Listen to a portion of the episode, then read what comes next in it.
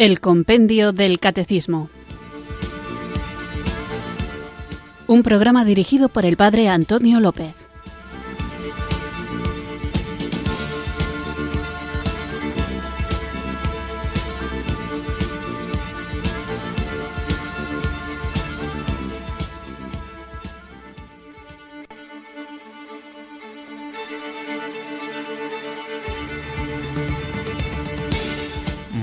Buenas tardes, queridos oyentes de Radio María. Recibido un cariñoso saludo desde Irurzun, en Navarra, quienes sintonizáis una tarde más esta emisora de la Virgen para escuchar el programa de El Compendio del Catecismo. Confío que estéis teniendo una buena tarde y vamos a mejorarla aún más profundizando en la hermosura de nuestra fe católica, no solamente para defenderla ante los no pocos adversarios que muchas veces la acechan con doctrinas que se desvían de lo que Jesús nos ha revelado, sino también para enriquecernos interiormente y poder vivir con más plenitud esta maravilla que el Evangelio nos propone a través del magisterio de la Iglesia. Así que vamos a comenzar nuestro programa y saludo a todos los que sintonizáis esta emisora y este espacio, esta radio que cambia vidas, deseando cambiar de vida, porque el Señor no nos deja indiferentes y conocer su palabra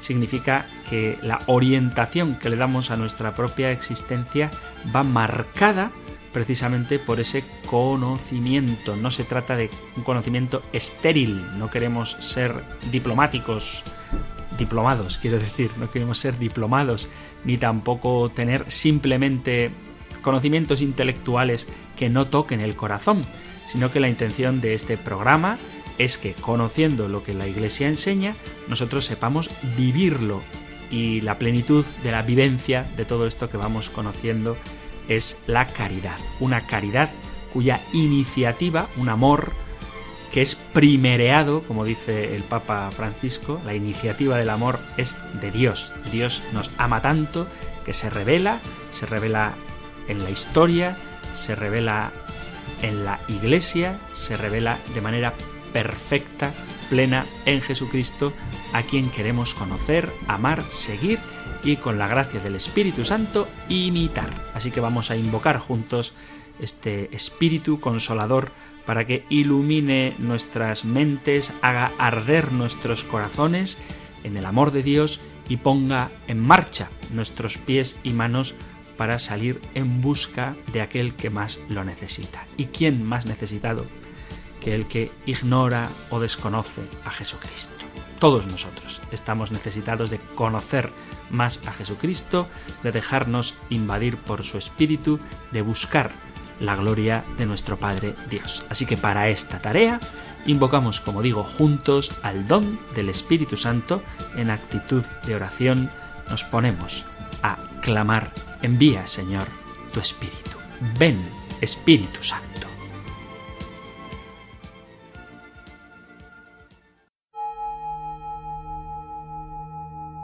Ven Espíritu. Ven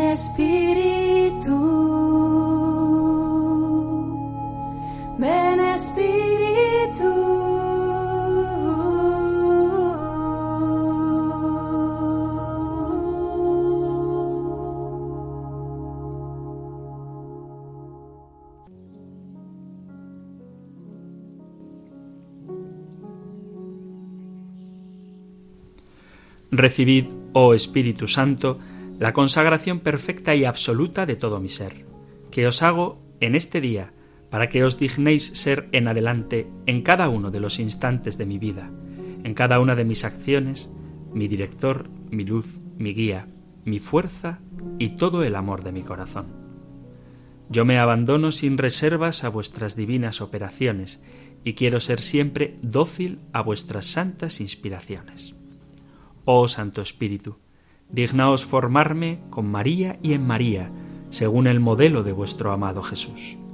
Gloria al Padre Creador, gloria al Hijo Redentor, gloria al Espíritu Santo, santificador. Amén.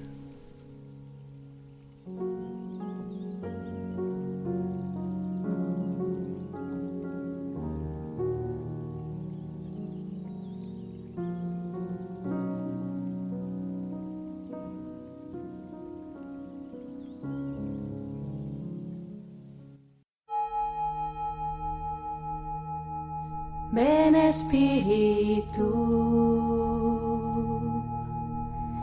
ven Espíritu,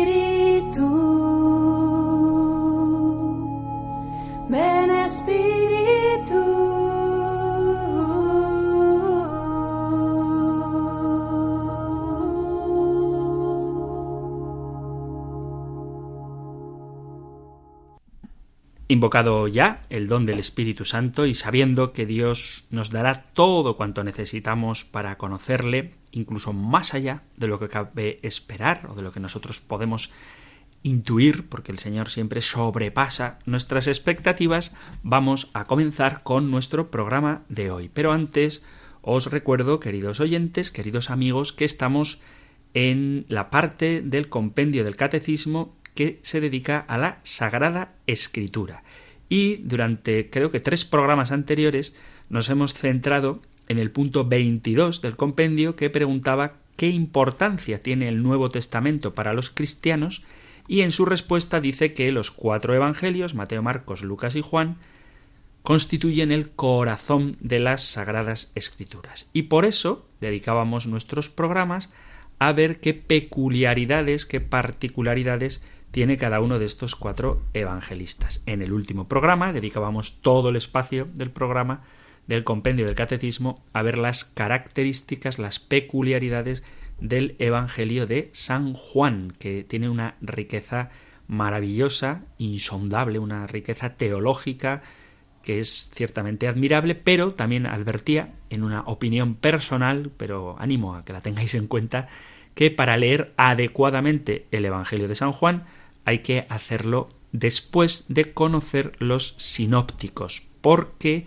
el Evangelio de Juan, precisamente porque es tan profundo, es también un poquito complejo y no está exento de una cierta polémica contra el gnosticismo, una herejía muy muy temprana en la historia de la Iglesia que todavía hoy aletea en nuestra cultura y que a veces utiliza el Evangelio de Juan, precisamente por su riqueza de significados y su profundidad, que a veces se convierte en complejidad, pues digo que a veces hay ciertos grupos que utilizan el Evangelio de San Juan para justificar cosas que no son justificables. ¿Cómo evitamos esto? Conociendo bien los Evangelios sinópticos y leyendo la vida de Jesús narrada por San Juan, conociendo ya los Evangelios sinópticos, todo adquiere un significado mucho más claro. Pero es una maravilla el Evangelio de San Juan. Así que después de haber repasado modestamente los cuatro Evangelios, después de haber centrado varios programas al punto número 22 del compendio del Catecismo, damos un pasito hacia adelante y escuchamos el punto número 23. Número 23. ¿Qué unidad existe entre el Antiguo y el Nuevo Testamento? La escritura es una porque es única la palabra de Dios, único el proyecto salvífico de Dios y única la inspiración divina de ambos testamentos. El Antiguo Testamento prepara el Nuevo, mientras que éste da cumplimiento al Antiguo. Ambos se iluminan recíprocamente.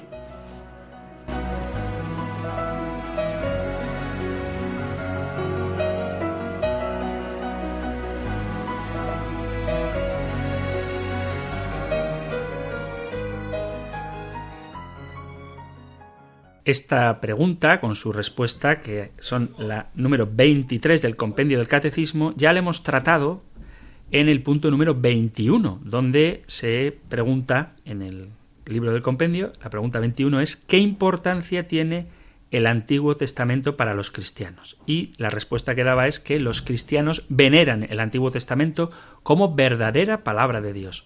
Todos sus libros están divinamente inspirados y conservan un valor permanente. Dan testimonio de la pedagogía divina, del amor salvífico de Dios y han sido escritos sobre todo para preparar la venida de Cristo Salvador del mundo.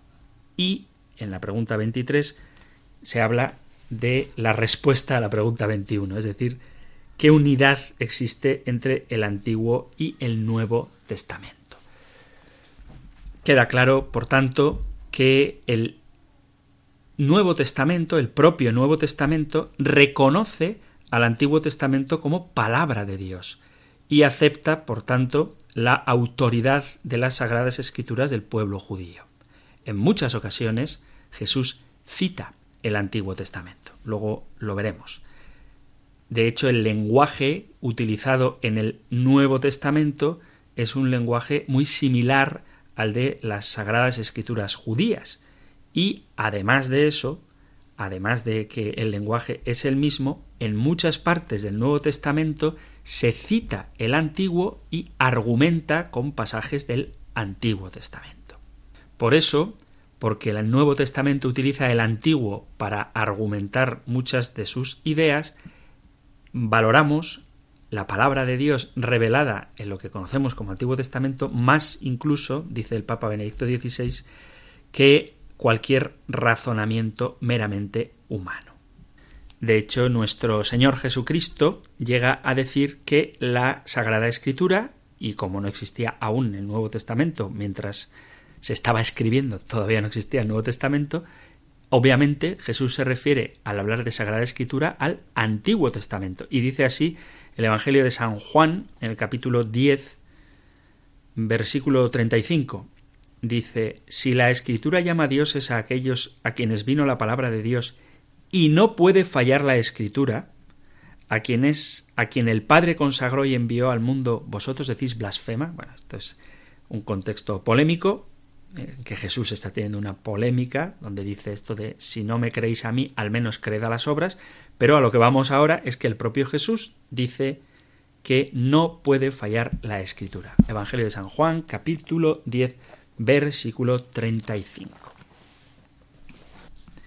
Y San Pablo dice que el Antiguo Testamento, la interpretación del Antiguo Testamento, es válida también para nosotros y con nosotros se refiere a los cristianos. En la carta a los romanos, en el capítulo 15, dice, leo desde el principio, capítulo 15 de la carta a los romanos, versículo 1. Nosotros, los fuertes, debemos sobrellevar las flaquezas de los endebles y no buscar la satisfacción propia. Que cada uno de nosotros busque agradar al prójimo en lo bueno y para edificación suya. Tampoco Cristo buscó su propio agrado, sino que como está escrito, cita el Antiguo Testamento, los ultrajes de los que te ultrajaban cayeron sobre mí. Y dice ahora versículo 4, capítulo 15 de la carta a los romanos, pues todo lo que se escribió en el pasado se escribió para enseñanza nuestra, a fin de que a través de nuestra paciencia y el consuelo que dan las escrituras, mantengamos la esperanza. En el Antiguo y en el Nuevo Testamento se encuentra la raíz de nuestra fe cristiana y por tanto esta fe nuestra se alimenta del Antiguo Testamento y también del Nuevo. Pero la unidad que existe entre ellos es de recíproca aclaración. Por tanto, una sana doctrina cristiana siempre ha rechazado cualquier forma de marcionismo. De esto ya hablamos de la herejía del marcionismo, que viene a decir que como lo que salva es Jesucristo y no la ley antigua, pues entonces la ley antigua ya sobra y niegan autoridad al Antiguo Testamento. Pero, repito, que el Papa Benedicto XVI, en Verbum Domini, insiste en que la Iglesia siempre ha rechazado cualquier forma de marcionismo recurrente, que tiende, dice, de diversos modos a contraponer el Antiguo y el Nuevo Testamento. Además, el propio Nuevo Testamento habla de cómo en Jesucristo se han cumplido plenamente las sagradas escrituras del pueblo judío. Y, y esto es importante, el Papa Benedicto XVI, en Verbum Domini, nos habla de una triple dimensión en cuanto al cumplimiento de las escrituras del Antiguo Testamento por parte del Nuevo Testamento. Es decir, el Nuevo Testamento cumple las escrituras del Antiguo Testamento, las profecías del Antiguo Testamento, en una triple dimensión, que creo que es importante tenerla en cuenta. Primero, habla de una continuidad con la revelación del Antiguo Testamento, una ruptura con el Antiguo Testamento y otro de cumplimiento y superación del Antiguo Testamento. El misterio de Cristo está en continuidad de intención con el culto del sacrificio del Antiguo Testamento. Sin embargo, este culto del Antiguo Testamento se ha realizado de una manera diferente, logrando una perfección que hasta ahora no se había alcanzado. El Antiguo Testamento, es decir, Jesucristo cumple con las profecías del Antiguo Testamento, por eso hay una continuidad, pero cumple de una manera totalmente nueva, y en ese sentido hay una ruptura. Esta forma nueva da plenitud y supera las expectativas que el antiguo pueblo de Israel tenía. Lo hemos visto, por poner un ejemplo muy claro, cuando Jesús en varias ocasiones impide que sus discípulos lo den a conocer, porque las expectativas que tiene el pueblo con respecto a la personalidad del Mesías, Jesús las supera. En ese sentido hay continuidad, se espera un Mesías y Jesús es ese Mesías, hay continuidad. Hay ruptura, porque se espera un Mesías, pero no es como el pueblo lo espera. En ese sentido hay ruptura. Y hay superación, porque hay cumplimiento. Y hay cumplimiento y superación, porque aunque ciertamente se cumple el envío del Mesías tal y como el pueblo lo esperaba, no es del modo como el pueblo lo esperaba. Y en ese sentido hay superación. Por eso decía también cuando saludaba al principio del programa que Dios nos da siempre mucho más de lo que nosotros podemos esperar. El Señor siempre nos sorprende de una manera insospechada. Y de ahí que Jesucristo haya cumplido las profecías del Antiguo Testamento, pero superando las expectativas, las ilusiones, las esperanzas que el pueblo de Israel tenía, porque Él da siempre mucho más de lo que nosotros podemos esperar. Y esto que digo no es simplemente una reflexión personal piadosa, sino que escuchad lo que dice San Pablo en la carta a los Efesios, lo que dice la palabra de Dios en la carta a los Efesios. Leo desde el capítulo tercero, versículo 14. Dice, por eso doblo las rodillas ante el Padre, de quien toma nombre toda paternidad en el cielo y en la tierra, pidiéndole que os conceda, según la riqueza de su gloria, ser robustecidos por medio de su Espíritu en vuestro hombre interior, que Cristo habite por la fe en vuestros corazones, que el amor sea vuestra raíz y vuestro cimiento, de modo que así, con todos los santos, logréis abarcar lo ancho, lo largo, lo alto y lo profundo, comprendiendo el amor de Cristo que trasciende todo conocimiento. Y sigue, Así llegaréis a vuestra plenitud según la plenitud total de Dios. Versículo 20, capítulo 3 de la carta a los Efesios. Al que puede hacer mucho más sin comparación de lo que pedimos o concebimos, con ese poder que actúa entre nosotros, a él la gloria en la Iglesia y en Cristo Jesús por todas las generaciones, por los siglos de los siglos. Amén.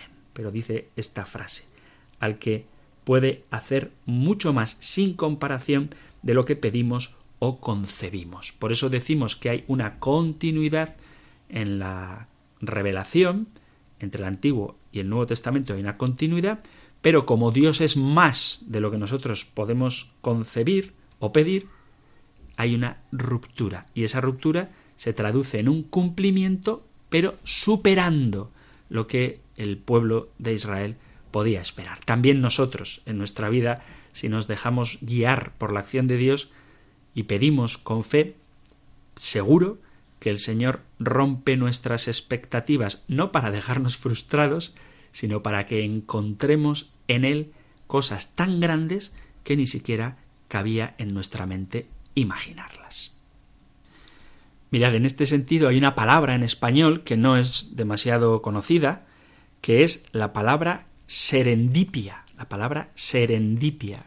¿Qué es una serendipia? Una serendipia, repito, esto es una palabra castellana, es un descubrimiento o hallazgo afortunado, valioso e inesperado que se produce de manera accidental, casual o cuando se está buscando una cosa distinta. Bueno, pues en un cierto sentido, el cumplimiento del Antiguo Testamento por parte del Nuevo Testamento, en definitiva todo lo que Dios quiere realizar en nuestra vida es una serendipia. Nosotros buscamos algo y buscando algo bueno nos vamos a encontrar sin esperarlo con algo mucho mejor. Bueno, pues de esta manera es de la forma en la que actúa Dios y de esta manera Jesucristo, el Nuevo Testamento, cumple el Antiguo. No como lo esperaban los judíos, sino de una forma muchísimo mejor. Vamos a ver entonces cómo Jesús cumple las profecías del Antiguo Testamento. Ya dedicamos algún programa también a ver algunos de estos aspectos, pero hoy lo vamos a hacer de una manera mucho más detallada.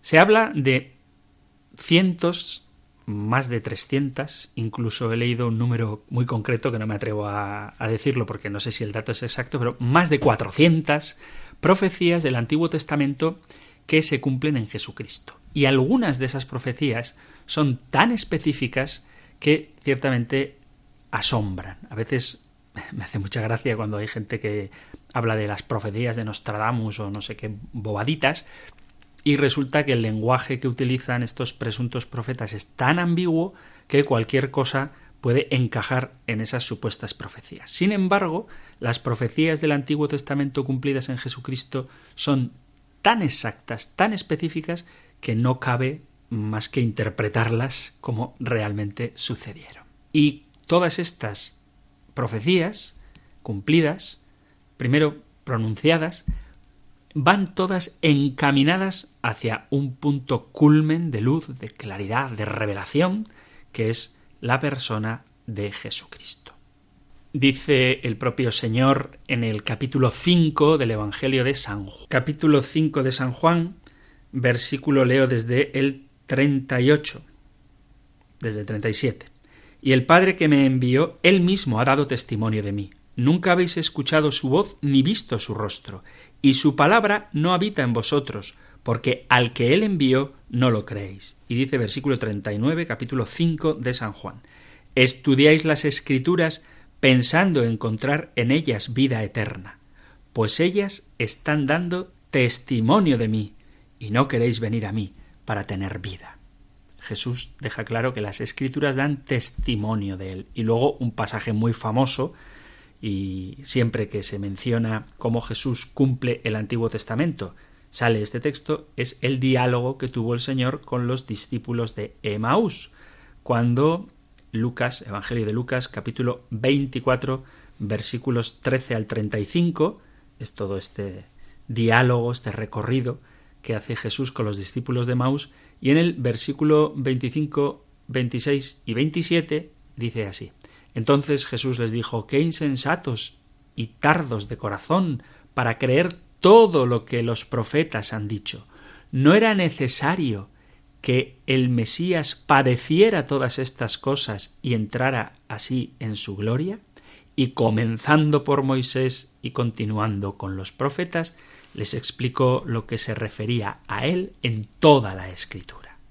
Así que ciertamente Jesús afirma, por eso creemos en la importancia del Antiguo Testamento, que la escritura, y vuelvo a repetir que cuando Jesús o San Pablo hablan de la escritura, lo hacen refiriéndose al Antiguo Testamento, puesto que el Nuevo en tiempos de Jesús no existía y en tiempos de Pablo se estaba formando, con lo cual tampoco existía, hacen referencia únicamente a lo que conocemos nosotros hoy como Antiguo Testamento. Y uno legítimamente podría preguntarse, ¿y estas profecías que Jesús cumple no lo hizo queriendo? ¿No son autocumplimientos que él hace deliberadamente? ¿No puede ser que sea casualidad, por ejemplo? Obviamente hay cosas que sí dependen de Jesús y otras, que lo vamos a ver ahora, que por más que pretendiera, pues no dependen de él a la hora de cumplir una profecía antigua. Y casualidad puede ser una cosa o dos, pero no más de 400 profecías del Antiguo Testamento que se cumplen en Jesucristo. ¿Qué cosas no puede controlar Jesús? Pues Jesús no puede controlar ni su nacimiento en Belén, ni su infancia en Nazaret, como tampoco pudo controlar su pasión y muerte.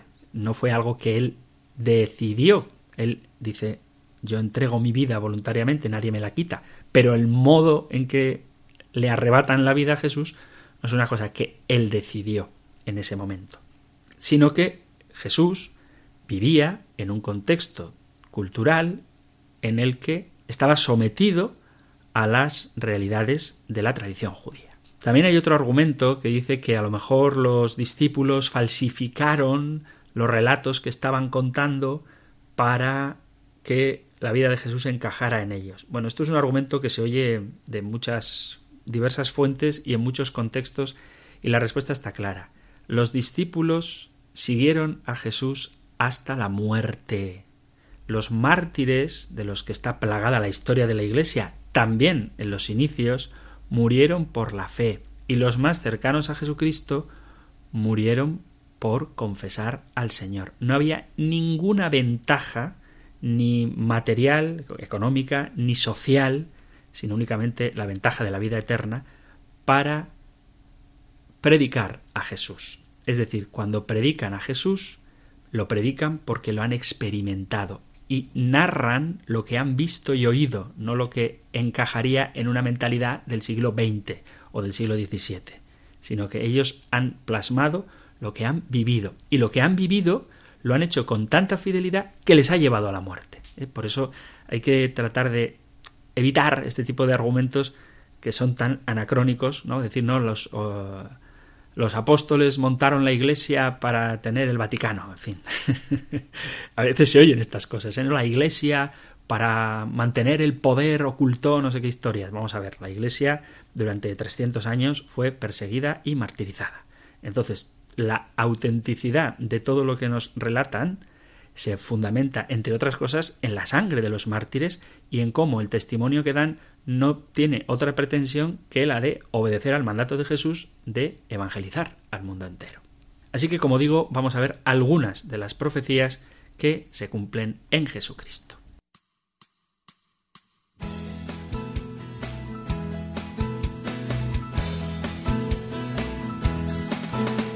La Biblia es palabra de vida, la Biblia es palabra de Dios la palabra del pueblo que busca y construye su liberación.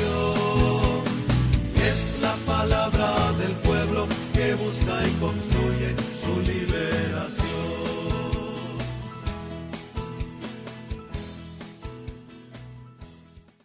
Estás en Radio María escuchando el compendio del catecismo. Estamos tratando el punto número 23 y vamos a ver ahora cómo algunas profecías, muchas, aunque no las vamos a ver todas, del Antiguo Testamento se cumplen en Jesucristo. Que el propio Jesús es consciente de que las profecías se refieren a él, lo dice en el Evangelio de Lucas, en el capítulo cuarto, versículo 21, donde cuando está leyendo al profeta Isaías en la sinagoga de Nazaret, el propio Jesús dice, hoy se cumple esta escritura que acabáis de oír. Y, como hemos leído hace un rato, en el capítulo quinto del Evangelio de San Juan, versículo 39, el propio Señor dice a los fariseos, a los que se niegan a creer en Él, escudriñad las escrituras, ya que en ellas esperáis tener vida eterna, ellas dan testimonio de mí, pero no queréis venir a mí.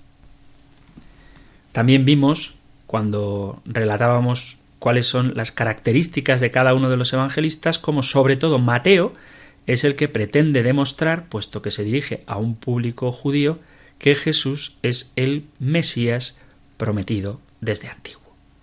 Así que amigos, veamos qué nos dice a este respecto la palabra de Dios.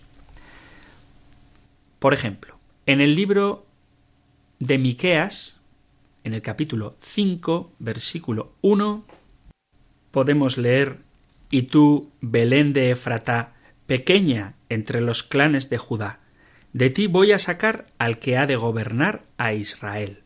Sus orígenes son de antaño, de tiempos inmemoriales. Este texto del profeta Miqueas hubiera pasado inadvertido de no ser por lo que dice después el evangelista Mateo en el capítulo 2. Y dice el relato de la visita de los magos a Herodes. Habiendo nacido Jesús en Belén de Judea en tiempos del rey Herodes, unos magos de Oriente se presentaron en Jerusalén preguntando ¿Dónde está el rey de los judíos que ha nacido? Porque hemos visto salir su estrella y venimos a adorarlo. Al enterarse el rey Herodes, se sobresaltó y todo Jerusalén con él. Convocó a los sumos sacerdotes y a los escribas del país y les preguntó dónde tenía que nacer el Mesías. Es decir, pregunta a los sabios que le digan las profecías donde anuncian que ha de nacer el Mesías. Ellos le contestaron en Belén de Judea, porque así lo ha escrito el profeta. Y tú, Belén, tierra de Judá, no eres ni mucho menos la última de las poblaciones de Judá, pues de ti saldrá un jefe que pastoreará a mi pueblo Israel. Así que este texto de Mateo da cumplimiento al texto de Miqueas. Se nos dice además que el Mesías nacerá de una virgen. Esto lo tenemos en el profeta Isaías en el capítulo 7, versículo 14. Leo desde el versículo 10.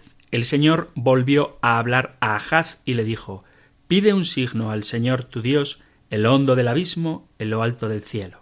Respondió Ahaz, No lo pido, no quiero tentar al Señor. Entonces dijo Isaías, Escucha, casa de David, no os basta cansar a los hombres que cansáis incluso a mi Dios. Y ahora viene el versículo 14, precioso. Pues el Señor por su cuenta os dará un signo. Mirad, la Virgen está encinta y da a luz un hijo, y le pondrá por nombre Emmanuel. Y en el Evangelio de San Mateo, capítulo 1, versículo 18, leemos la generación de Jesucristo fue de esta manera. María, su madre, estaba desposada con José y antes de vivir juntos, resultó que ella esperaba un hijo por obra del Espíritu Santo. Y en la versión de Lucas, en el capítulo 1, en el versículo 26, leemos lo siguiente. En el mes sexto el ángel Gabriel fue enviado por Dios a una ciudad de Galilea llamada Nazaret, a una virgen desposada con un hombre llamado José de la casa de David. El nombre de la Virgen era María. Entonces ya se profetiza en Miqueas y en Isaías dónde habría de nacer, cómo habría de nacer de una mujer virgen, pero también se nos augura que el Mesías tendría un precursor que predicará a lo largo de la ribera del Jordán en la región de Galilea. ¿Dónde vemos esto? Pues en el profeta Malaquías capítulo 3 versículo 1. Dice así Malaquías 3.1 Voy a enviar a mi mensajero para que prepare el camino ante mí. De repente llegará a su santuario el Señor, a quien vosotros andáis buscando, y el mensajero de la alianza en quien os regocijáis.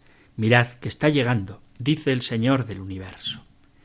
Y en el profeta Isaías vemos cómo habla de dónde ha de predicar este precursor. Y estas profecías se cumplen en la persona de Juan el Bautista. Juan, Evangelio de San Juan, capítulo 1, versículo 15, Juan da testimonio de él y grita diciendo, Este es de quien dije el que viene detrás de mí, se ha puesto delante de mí porque existía antes que yo pues de su plenitud todos hemos recibido gracia tras gracia. Así que Juan, el evangelista, narra cómo Juan el Bautista cumple también estas profecías que acabamos de escuchar. Otro de los pasajes que no dependen de Jesús, que no pudo manipular su propia biografía para que se cumplieran, es el que leemos en Jeremías 3.15.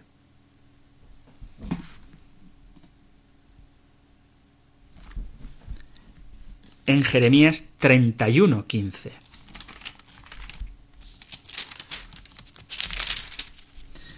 Donde leemos Esto dice el Señor.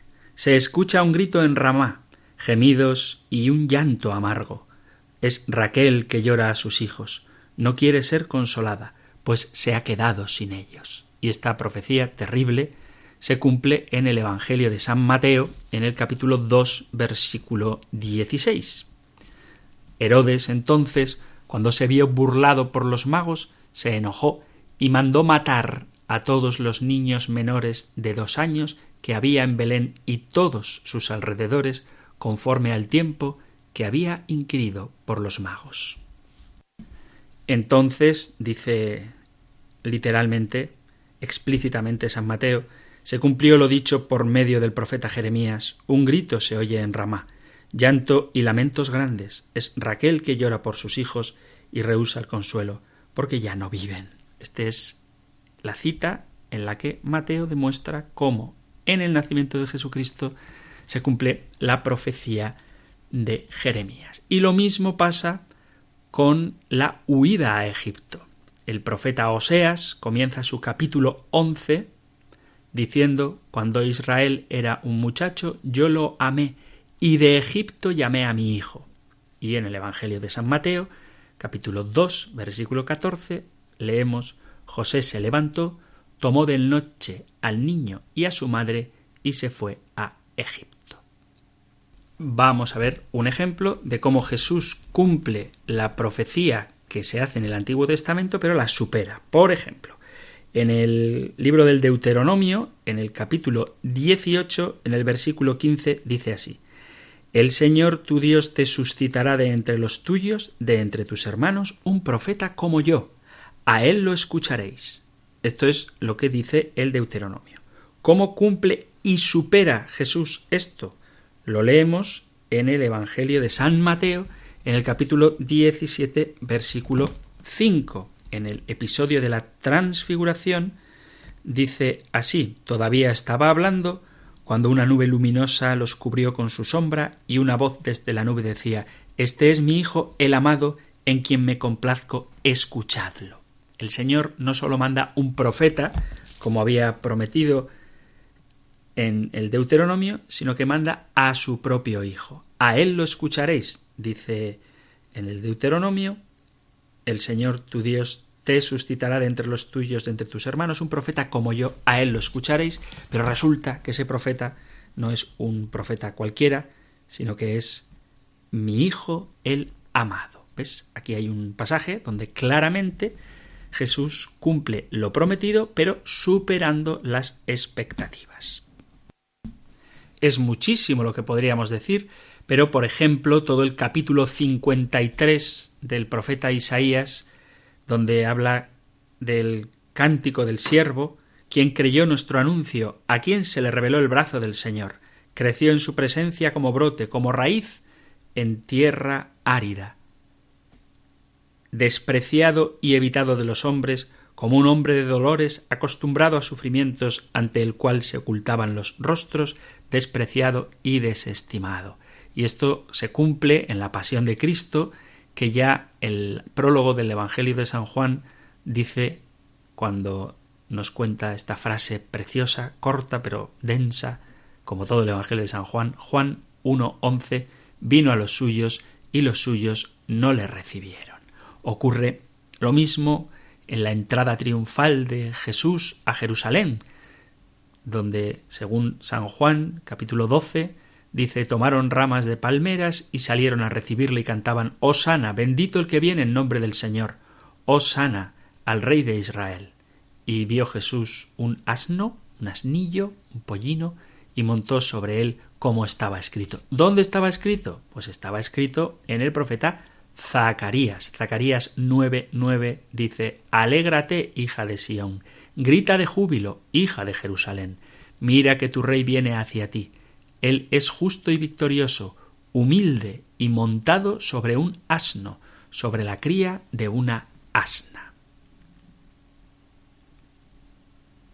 La traición de uno de sus discípulos que padeció nuestro Salvador entonces, Marcos 14:10, Judas Iscariote, uno de los doce, fue a los principales sacerdotes para entregárselo. Y esto está augurado, está profetizado en el Salmo 41, donde dice, hasta mi amigo más íntimo en quien yo confiaba, al que comía mi pan conmigo, es el primero en traicionarme. Cosas tan concretas como el hecho de que el Señor fuera vendido por treinta monedas de plata en el Evangelio de San Mateo, capítulo 26, y les dijo Judas, ¿qué me dais y yo os lo entregaré? Y ellos se convinieron en treinta monedas de plata. Y en el profeta Zacarías, capítulo 11, versículo 12, dice, yo les dije, si les parecen bien, páguenme mi salario, y si no, déjenlo. Ellos pesaron mi salario, treinta monedas de plata. Y en este mismo contexto de las monedas de plata se narra en el capítulo 27 de San Mateo cómo esas monedas fueron devueltas.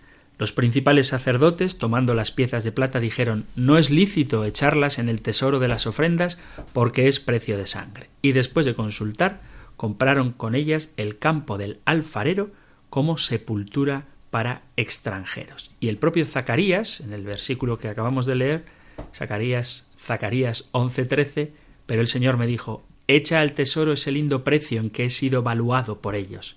Yo tomé los treinta monedas de plata y las eché en el tesoro de la casa del Señor. Es augurado, profetizado y cumplido plenamente por el Antiguo Testamento es augurado por el Antiguo Testamento y cumplido plenamente por Jesucristo, el silencio de Jesús. Estábamos citando hace poco el pasaje de Isaías 53, pues dice el versículo 7, maltratado voluntariamente se humillaba y no abría la boca, como cordero llevado al matadero, como oveja ante el esquilador, enmudecía y no abría la boca. Y en el Evangelio de San Mateo podemos leer en la Pasión, capítulo 26, versículo 62, y levantándose el sumo sacerdote le dijo ¿No respondes nada? ¿Qué testifican estos contra ti? Mas Jesús callaba. Volvemos al texto de Isaías 53, que tenemos ahí casi un retrato, una crónica, pareciera que estuviera presente Isaías cuando en ese capítulo 52 relata lo que después le ocurriría a Jesús en la pasión, la crucifixión que traspasó los pies y las manos de Jesús son también profetizadas por el Salmo 22, 16. Así como el hecho de que al Señor no le rompieran ningún hueso. Salmo 22, leo desde el versículo 16, Mi garganta está seca como una teja, la lengua se me pega al paladar, me aprietas contra el polvo de la muerte, me acorrala una jauría de mastines, me cerca una banda de malhechores, me taladran las manos y los pies, puedo contar mis huesos, ellos me miran triunfantes, se reparten mi ropa, echan a suerte mi túnica.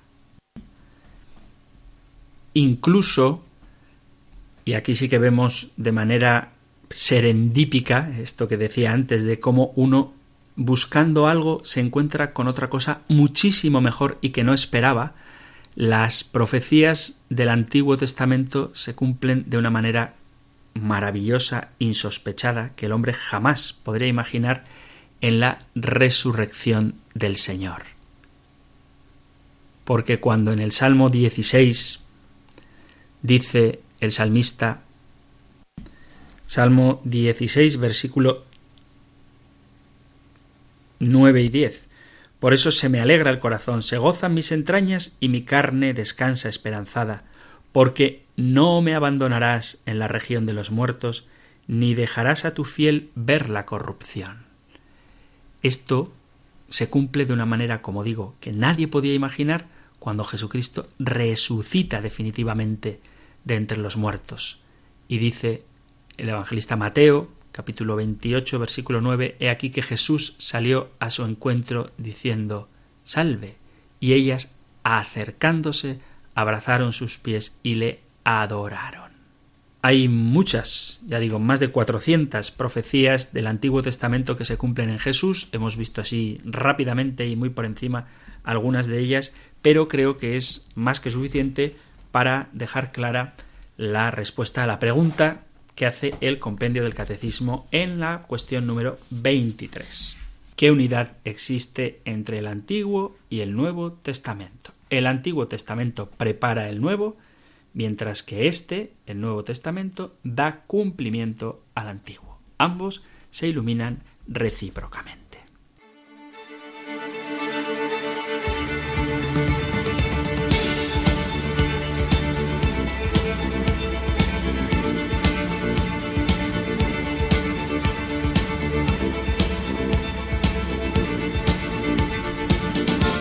Y llega ya el momento, queridos amigos, de abrir nuestras líneas para que podáis poneros en contacto con el programa. Sabéis que hay varios medios por el cual podéis dialogar con este espacio del compendio del catecismo, porque a Radio María le encanta estar cerca de sus oyentes y escuchar también sus opiniones, sus inquietudes, sus preguntas, sus aportaciones, sus discrepancias, que siempre que se expongan con caridad y cariño, son muy bien recibidas porque es un enriquecimiento para todos. Así que ya está a vuestra disposición el teléfono 91 005 94 19.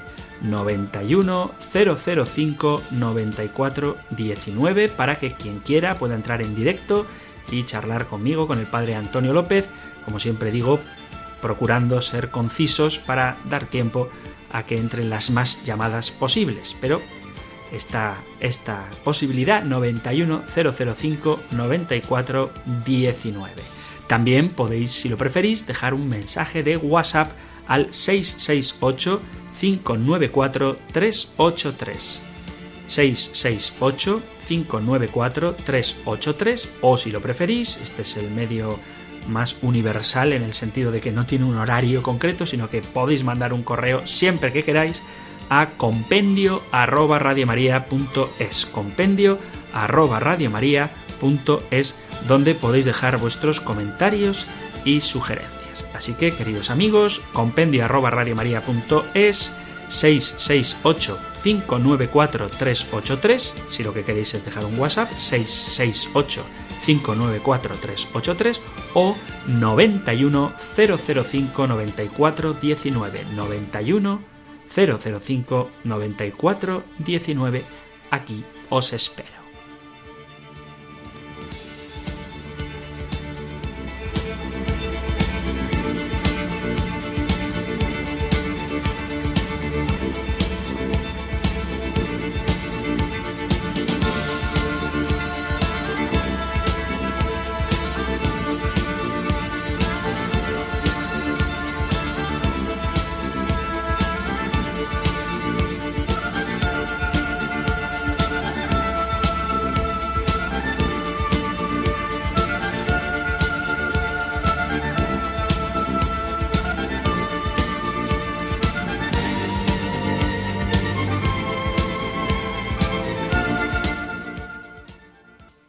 Estamos escuchando el compendio del catecismo y ya tenéis a vuestra disposición el teléfono 910059419. Así que ha llamado ya desde Sevilla nuestro amigo Manuel. Hola Manuel, muy buenas tardes.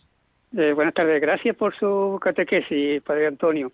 Como muy bien ha, dicho, eh, a mí también me habla como primera persona los dos testamentos, el Antiguo Testamento y el Nuevo, a Jesús como con nombre propio. Y yo, para con dos enseñanzas muy principales, con dos apellidos, yo le pondría el amor y la humildad.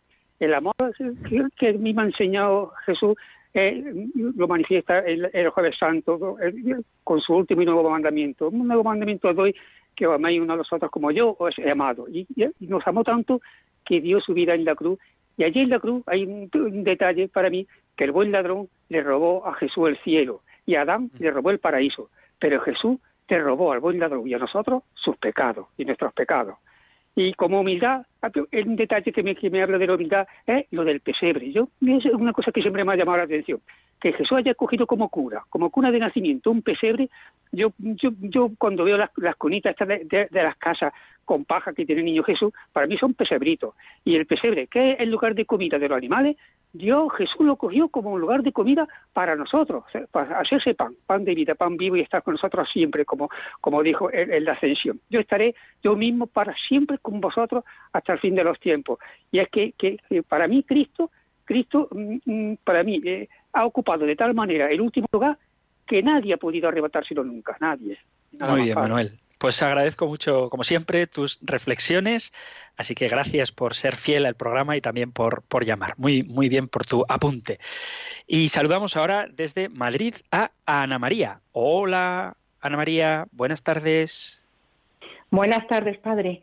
Quería saludarle a usted y a todos los oyentes y darle las gracias por el programa tan bonito de hoy de cómo en el Nuevo Testamento se cumplen las profecías del antiguo pueblo de Israel. Muy bien, pues le damos gracias a Dios por haber cumplido en Jesucristo todo lo que nos había prometido. Muchas gracias, Ana María. ¿Algo más? Gracias a usted. Bueno, solamente mm, un pequeño apunte, que María conocía las escrituras y las meditaba porque entendió el mensaje del ángel, que San José, Simeón, Ana la profetisa, Santa Isabel, Zacarías también esperaban la venida del Salvador, que Juan el Bautista también era un profundo conocedor de las escrituras y cuando le pregunta a Jesús, ¿eres tú o tenemos que esperar a otro? Jesús le responde en clave de escritura y le dice a los ciegos, ven, etcétera, etcétera. Nada más eso. Muchas gracias. Sí, sí, San Juan mandó a sus discípulos a que le preguntaran a Jesús, ¿eres tú? Y Jesús responde, eh, id y contadle a Juan lo que habéis visto y oído. Muy bien, muy bien. Pues muchas gracias, Ana María, por tu aportación. También gracias por escuchar el compendio. Un saludo. Y vamos hasta San Sebastián, mi tierra natal, para saludar a Lourdes. Hola Lourdes, muy buenas tardes. Muy buenas tardes. Lo primero, darle las gracias por el maravilloso programa que he podido escuchar. No es el primer día, pero hoy me ha caído un poco de sorpresa. Me he despistado al final la cita de los Reyes Magos del Nuevo Testamento, la venida del Nuevo Testamento, y, lo, que no he llegado a coger es la cita anterior al Antiguo Testamento, en qué, dónde aparece. Eh, ¿Dónde aparece exactamente qué? ¿El, lugar del nacimiento de eh, Jesús? La avenida, la, adoración de los Reyes Magos, eh, que, hemos celebrado estos días, ha dado dos citaciones, la citación del Nuevo Testamento y del Antiguo Testamento me he despistado completamente. O sea, pues ya anunciaban la venida de los Reyes Magos, la adoración de los Reyes Magos en el Antiguo se habla Testamento. de que Sí, sí, sí. Digo, digo, se habla de que en la Sagrada Escritura vendrán de Oriente, de Madián, con ah. camellos, etcétera, sí. A ver si ah, te busco la cita, que no la... Espera, ¿eh? Sí, eso está en el Evangelio de San Mateo, en el capítulo 2. Vamos a hacer un ejercicio rápido de búsqueda. Evangelio de San Mateo, en el capítulo 2, en el versículo 12 creo que es. Eh, sí. Pues a ver si te digo la cita del Antiguo Testamento sería en el Génesis, en el versículo 46, eh, perdón, en el capítulo 46 ah. del Génesis, en el versículo del 1 al 7, habla de estas cosas, de cómo vendrán ah. de Madián cargados con camellos, etcétera. ¿Vale? Ah, sí, sí, ya, sí no lo busco ahora. Sí. Bien, bien, bien. Bueno, Génesis eh, le agradezco enormemente el bien que nos está haciendo, porque nos pues creemos que conocemos el, que creemos el Nuevo Testamento, pero el Antiguo Testamento lo, no, lo consideramos tan cercano al Nuevo Testamento, como lo ha, explicado usted. Bueno, pues bendito sea Dios. como una cosa pasada. Sí, un montón, un montón. Y le agradezco muchísimo, Padre, ¿eh? muchísimo. Que siga haciendo el bien todo lo que pueda hasta que Dios quiera. ¿eh? Pues bendito sea Dios, cuento con sus oraciones que buena falta me hacen. ¿Vale? Muy bien, Lourdes, pues gracias por tu llamada y gracias a todos los oyentes de Radio María por dedicar una hora de vuestra jornada a escuchar este programa y seguro que otros muchos de Radio María que os enriquecen intelectual y espiritualmente. Que quede claro que todo lo que Radio María transmite no es simplemente para aprender cosas, sino para que sepamos vivirlas conforme a la voluntad de Dios, movidos por el Espíritu Santo, guiados por el ejemplo y la gracia de Jesucristo, que nunca se niega a quien está dispuesto a recibirla. Así que gracias por llamar a todos los que lo habéis hecho y gracias por escuchar a todos los que lo hacéis. Terminamos ya nuestro programa y lo hago dándoos la bendición del libro de los números que tenéis, esta sí la digo concretamente, en el capítulo 6, versículo 24. El Señor te bendiga y te proteja, ilumine su rostro sobre ti y te conceda su favor. El Señor te muestre su rostro y te conceda la paz. Muchísimas gracias por escuchar el compendio, gracias por estar ahí y si queréis nos escuchamos en un próximo programa. Un abrazo.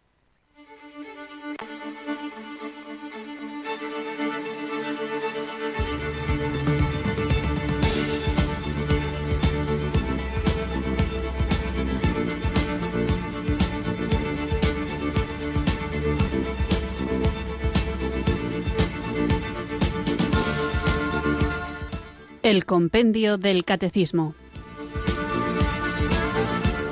Un programa dirigido por el Padre Antonio López.